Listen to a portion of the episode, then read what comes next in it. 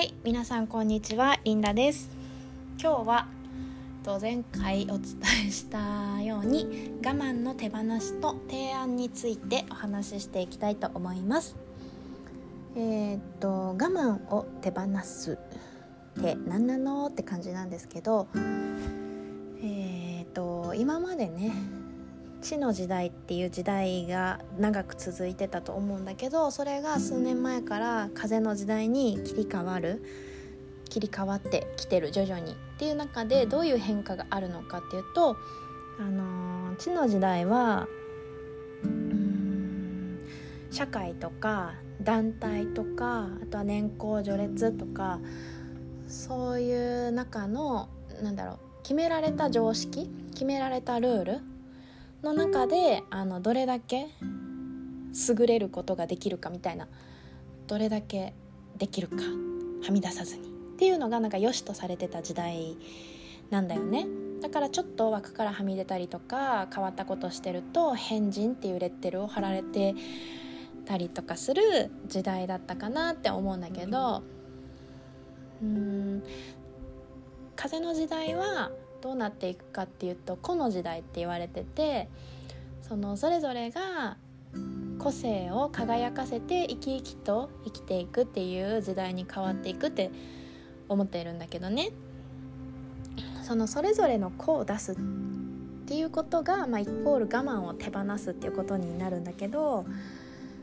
そう。私も結構あの変人だったりぶっ飛んでるって思われてるし自分でもそう思ってるんだけど意外と真面目だからあのルールはねちゃんと守ったりできる限りで枠からはみ出さないようにねやって生きてきたりとかもしてたと思うんだけど。そうそう。だから今までの人生で本当はこうしたいけどいやでもここでこう言ったらなとかいや本当はこういうことやりたいけど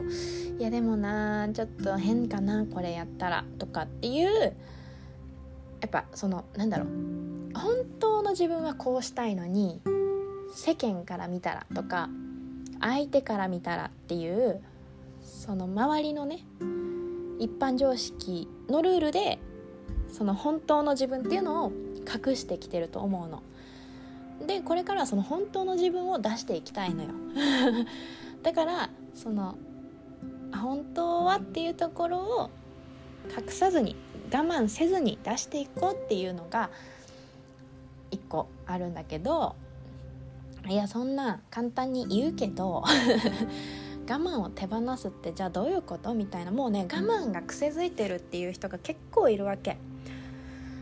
そうだしその我慢しないってことはすごく何自分勝手ってこと？みたいな。まあ自分勝手って言えば自分勝手なんだけど。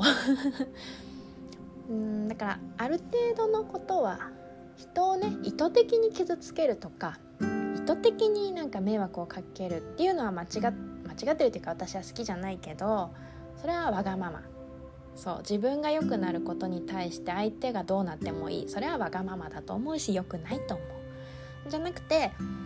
自分がありのまま我がままにいることで周りもすごく良くなっていくっていう方向性っていうのが多分これからの時代だと思うのね。うん、そうそうそう二極化とか多極化していくっていうのを聞いたことあると思うけどその多極化していくには自分がじゃあどう自分をしっかり持っていないとその多極化に分類された時に迷子に結構なっちゃうと思うんだよね。そうそうそう。迷子にならないというか自分で自分の道を切り開いていくにはどうしたらいいかっていうと我慢を手放していく。それの術手段として提案っていうのがあって風の時代とかってネットワークとか、まあ、コミュニケーションっていう意味合いもあるんだけどすごくコミュニケーションが大切になってくるかなって思うのね。そう。星座のエレメントが4つあって火土水風。その中で風はそのコミュニケーションとかネットとかそういう目に見えないものっていう感じで司ってるんだけどだからだけど風ってすごく平和的なのよ争い事とか好まないしね。なのでその自分の意見を言うことに対して抵抗がある人ってそれを押し通そうって花から思ってるからあの抵抗するのであって相手の意見も尊重してあげる。っていうことなんだよ。今までどっちかに振り切りすぎてたからうまく動けなかったり意見が言えなかったりしたんだけど提案っていうのはハーフハーフかなって私は思ってて。自分も尊重する。でも相手も尊重する。それを提案するということ。と思う。例えばお給料を上げてほしいと思っている。でいやでもお給料を上げてくれなんていうのはすっごい勇気いるしとんでもないことしてるなって思うよ。確かにねその時は。だけど私はこれこれこうでもうちょっとお給料が上がってほしいと思っているんですけどどうでしょうか？みたいな提案だよ。上げてほしいって言ったらイエスかノーかでバンって帰ってきたりとかすることが多いんだけどどうかっていう選択肢を相手に持たせることで自分はね不安だから自信がある人はそれこそ引き寄せの法則でいや私はお金がもっともらえるに違いないとかもらえないなんておかしい私そんなあれじゃないみたいなもっと大物だみたいに思ったらそれはそれで引き寄せるんだけど引き寄せとはまたちょっと違うかなと思ってて提案することは自分の未来を選択して扉を作って開いていくっていう作業かなって思うんだよね。その提案して例えば不安だったりとかしても思わない思いもしない返答が来るわけよ。例えば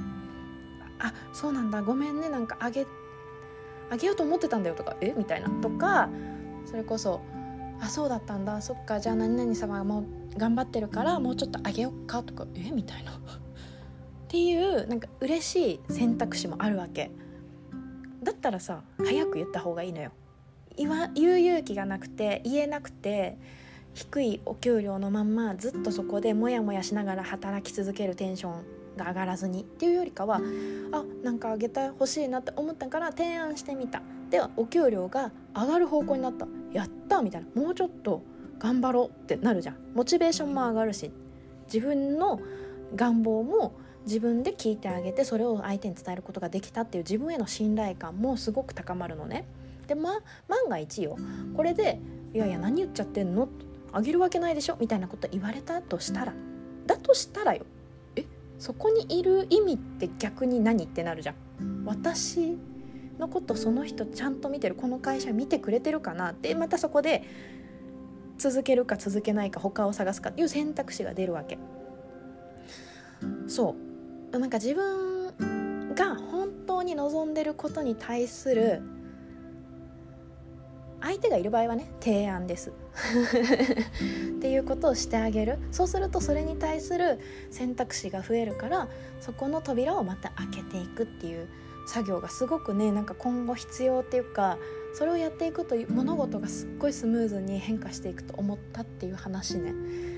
相手がいることは提案だけどその日常の中でも一個一個選択してあげることってすごく大切で自分が今日はコーヒーを飲みたいのか紅茶を飲みたいのかとか駅まで徒歩で行きたいのか自転車で行きたいのかはたまたタクシーがいいのかっていうのはやっぱり全部その時の自分に聞いてあげるできるところからだけどでもできるじゃんそれは。本当はのところよ。本当はどうしたいか。本当は和食。それか飲み会誘われたけど行きたいのか行きたくないのか。それは本当はのところで判断してほしい、うん、やっぱりね自分が居心地がいいとか落ち着いてるリラックスしてる状態っていうのを自分にしっかり味合わせてあげて。そうそうそう。何て言うかな幸せってそれぞれね尺度みんな違うから何が幸せかは人によって違うんだけどでも自分の心が満足している状態っていうのがやっぱり幸せだからそれを自分にちゃんと確認して今日は今はどうしてたいかっていうその選択を自分に聞いて自分で決めてあげる。それを選択してあげる。自分が決めた選択を自分がん？自分が自分に聞いて自分が思い描いたものを自分が選択するっていう。そう。っていうことでいろいろと変わってくる。そう自分を大切にしてるってことだから。今までは一般的な価値観とか。そうそう。相手の価値観とかに合わせて自分の選択をないがしろにしてきた人もたくさんいると思うんだけどこれからはその自分はどうしたいのか本当はどうしたいのかっていうところにすっごいフォーカス当ててあげてほしいの。そうすることでなんかちょこちょこ幸福度が満たされてきて自分が満ちてきて目の前の現実が豊かになってくると思うんだよね。思うっていうか多分そういうことなの。扉がたくさん開かれてどんどん進んでいくスピードが速くなる。だから試してみてほしいなって思ったっていう私はそれを今試してるよっていう話。進むスピードってかなり変わるなって。でなんか相手に自分の気持ちとか考えを話すことがとっても怖かったの。否定されたくなかったんだろうね。だけどやっぱ話してみると意外と受け入れてくれるんだなとかこの人はとか分かってくれるんだなって思うとすっごいまた安心するんだよね。だから自分も満たされるし相手にも理解されたっていうそのなんか嬉しさ。別に理解されないから良くないってわけじゃないけど理解されないのであればまた伝え方も変えるだろうしそれか別にあこの人に理解されなくてもいいやって思える。それが多分多極化なんだよね。相手に必ずしも理解されないといけないってわけではない。そう自分が自分のことを一番知っててくれればそれを分かってくれる人が少しでも周りにいれば案外人って幸せだなって思う。っていうところでした。最終的に幸せな話になっちゃったんだけどそうそう自分を満たしていくにはまず我慢を手放してえーと、選択？選択するにあたって提案が必要であれば提案してみるっていうそういうお話でした。ちょっとぐだつきましたけど今日も最後まで聞いてくれてありがとうございます。また何か気づいたことがあれば発信していこうと思っておりますので今日もありがとう。素敵な一日を過ごしていきましょう。じゃあねリンダでした。バイバーイ